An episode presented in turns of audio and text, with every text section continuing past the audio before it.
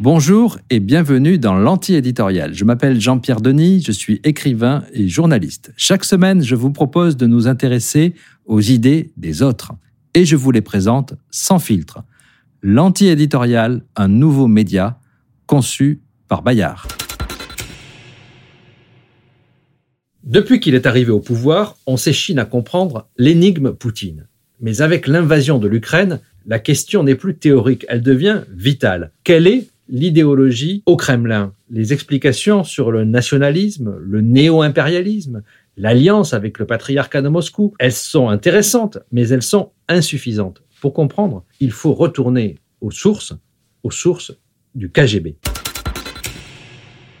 I'm back in the USSR. C'est ce que chantaient les Beatles en 1968, en pleine guerre froide. Un demi-siècle plus tard, hélas, ce ne sont ni les charmantes Russes ni les jolies Ukrainiennes qu'il s'agit de retrouver. Le bruit des bombes couvre le son de la balalaïka. Le retour à l'URSS est un retour en arrière vers le soviétisme. C'est en tout cas le point de vue de Max Boot. Sous l'ère Brezhnev, cet historien et essayiste américain a fui la Russie avec sa mère et sa grand-mère. Il a l'impression de revivre un cauchemar d'enfant. Vladimir Poutine a rembobiné plus de 30 ans d'histoire russe. Les mesures hésitantes prises par la Russie depuis la fin des années 80 pour développer une société ouverte ont été effacées en un clin d'œil. En quelques semaines, la Russie est passée de l'autoritarisme au totalitarisme et son économie a été déconnectée de l'Occident. Ce n'est pas tout à fait la stalinisation. Poutine n'envoie pas des millions de personnes au goulag, mais c'est définitivement la soviétisation.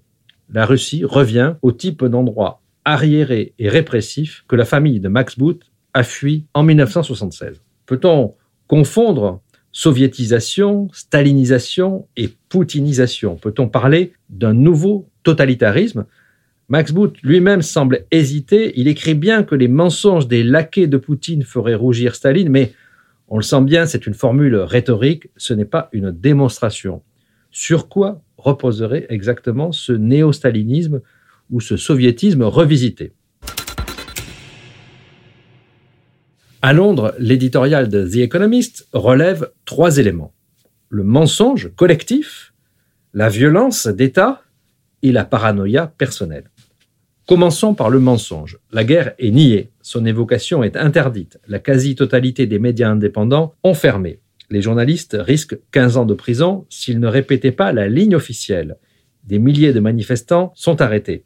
En un mot, en insistant sur le fait que son opération militaire dénazifie l'Ukraine, la télévision d'État restalinise la Russie. On est là dans la logique totalitaire où le sens des mots est complètement inversé. Ensuite, il y a la violence. La Russie tente de semer la panique en affamant les Ukrainiens comme au temps de Staline. Son armée pilonne les immeubles d'habitation le 9 mars. On le sait, elle a frappé une maternité à Mariupol. L'usage délibéré et débridé de la violence est aussi un élément du totalitarisme, qu'il s'agisse du fascisme ou du stalinisme. Il y a enfin la paranoïa. Max Boot pense que Poutine est plus isolé que Staline. Des économistes fait aussi de la paranoïa un élément distinctif. On va y revenir. Mais à ces trois éléments s'ajoutent bien d'autres similitudes. Comme Staline à la veille de la Seconde Guerre mondiale, Poutine a sous-estimé son adversaire, il a aussi surestimé son armée. Comme Staline, sa politique affaiblit les classes bourgeoises. Bien sûr, aujourd'hui, elles ne sont pas envoyées au goulag, elles cherchent à fuir vers Istanbul, Helsinki ou Erevan en Arménie. Comme Staline, il s'appuie sur le nationalisme et sur l'impérialisme russe pour mobiliser son peuple et faire taire les critiques. Mais à la différence de Staline, il manque quand même un vrai corpus idéologique. Le poutinisme mélange le nationalisme et la religion orthodoxe pour un public de télévision, ironise The Economist. Yves Amand a été professeur d'études slaves à l'université de Nanterre, conseiller culturel en Russie au temps de l'Union soviétique. Il est aussi le premier traducteur de l'archipel du Goulag. Dans un passionnant entretien à la revue Esprit, il confirme le trait paranoïaque que l'anti-éditorial vient d'évoquer. Mais il le sort en quelque sorte du Kremlin et de la hantise, du complot interne, et il le transpose à la géopolitique. Comme il le remarque, Poutine est marqué par l'obsession de l'encerclement, ce qui est un cercle infernal car plus le territoire de la Russie s'étend, plus elle est encerclée. Et Poutine a déclaré sans embâge que les frontières de la Russie ne s'arrêtent nulle part. Amand connaît sur le bout des doigts l'histoire russe et il a fait l'expérience directe du soviétisme, en particulier en côtoyant les dissidents. Il propose une grille de lecture complexe. Il est convaincu que le poutinisme est une bête nouvelle, un phénomène sui generis déterminé par plusieurs facteurs et certainement le pire produit du post-communisme. Bien sûr, il y a le facteur religieux. Le pontificat du patriarche Kirill et le règne de Poutine ont plus que jamais partie liés. À Moscou, le chef de l'Église orthodoxe alimente de longue date le discours du ressentiment. Il le part d'oripeaux spirituel. Il est convaincu que la civilisation du monde russe est menacée par la civilisation occidentale sécularisée, comme elle l'avait été au début du XVIIe siècle par l'invasion polonaise et les tentatives de latinisation qui lui auraient fait perdre son identité spirituelle et pratiquement son existence. Il y a aussi, plus trivial, le facteur mafieux. Quelques mois avant d'accéder à la présidence de la Russie, Poutine avait stupéfait le monde en déclarant que la Russie irait buter les terroristes jusque dans les chiottes. Alors selon une tendance qui s'est répandue dans la société russe, Poutine emploie couramment un vocabulaire venu du milieu des truands. La langue des camps soviétiques, celle du goulag, a imprégné tellement la société, elle a marqué tellement de millions de gens qu'elle est devenue la langue du KGB et par extension la langue du pouvoir. Avec cette langue vient un style de vie, des attitudes physiques et surtout un code de vie une morale qui ont également pénétré une partie de la société. L'autre dimension, c'est celle du révisionnisme historique. Le poutinisme poursuit un objectif historiographique, mémoriel. Il veut imposer au monde un nouveau récit. Il veut placer la Russie au centre de l'histoire contemporaine en insistant sur le fait qu'elle a vaincu l'Allemagne nazie. En Russie, ce récit s'est déjà imposé il est pratiquement rendu obligatoire par la Constitution. C'est pourquoi la mémoire du stalinisme doit être bannie et c'est ce qui explique la liquidation de l'association mémoriale. Ce récit est destiné à en supplanter un autre, occidental, notre récit, qui est centré sur la Shoah. D'où l'insistance, à nos yeux complètement incompréhensible, sur la dénazification de l'Ukraine, une démocratie dirigée par un président juif. Dans un entretien à West France, l'historienne Galia Ackerman a elle aussi relevé ce trait. Il est emprunté à la propagande soviétique. Après la guerre, tous ceux qui n'étaient pas d'accord avec Staline, même quelqu'un comme Tito, le chef de l'État de la Yougoslavie de l'époque, qui a combattu très valeureusement contre les nazis, étaient appelés fascistes. En 1968, quand les chars russes ont envahi la Tchécoslovaquie, on ne disait pas que les Tchèques étaient des nazis, mais on disait quand même qu'il s'agissait de prévenir une invasion de la Tchécoslovaquie par les nazis allemands.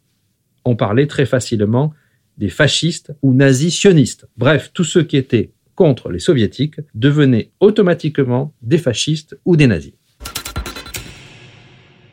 Mais que disent les proches de Poutine?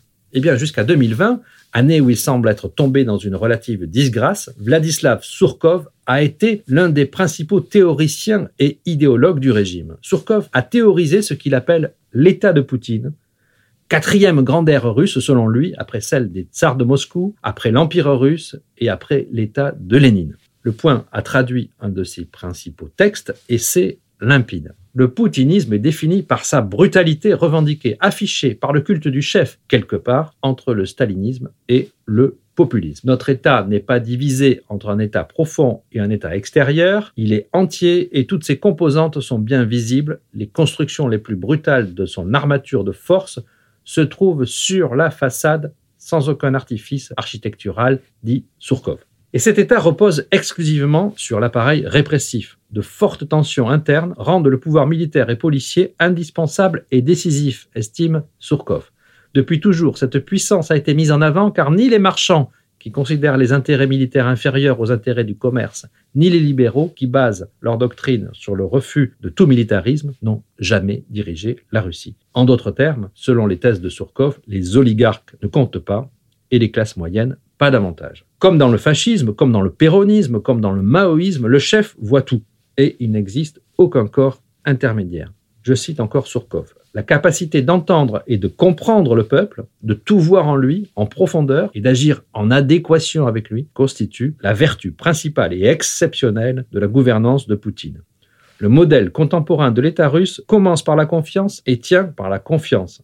C'est ce qui le différencie du modèle occidental qui cultive la méfiance et la critique. Évidemment, la confiance, Surkov ne le précise pas, repose sur la propagande. L'appareil d'État, la justice, le Parlement, les pouvoirs locaux Tout ça, ce n'est que des illusions, presque des leurs. Citons encore Surkov, dans ce nouveau système, toutes les institutions sont subordonnées à la même tâche principale, celle d'instaurer un esprit de confiance à travers la communication et l'interaction du dirigeant suprême avec les citoyens. Différentes branches du pouvoir convergent vers la personne du leader.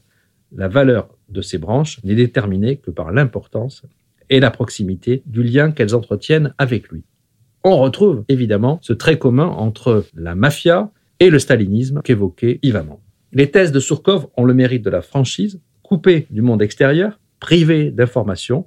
Les Russes vont se trouver de plus en plus enfermés, prisonniers de ce huis clos. On croyait que le totalitarisme appartenait au XXe siècle, mais il semble revivre sous nos yeux. Alors pensez-vous que le poutinisme est un nouveau totalitarisme? Le débat commence sur l'antiéditorial.fr.